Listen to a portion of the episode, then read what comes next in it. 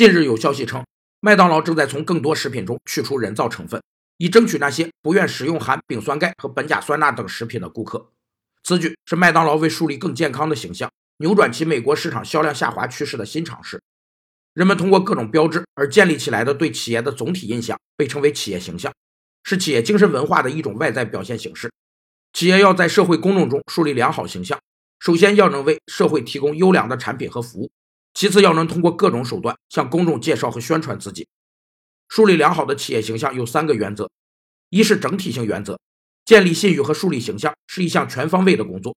二是长期性原则，树立形象是一项持久性的战略目标。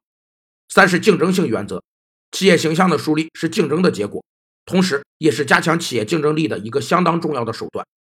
据称，在美国的麦当劳餐厅里，一些最知名的汉堡面包、奶酪和酱汁中都已不包含上述成分和其他人造成分。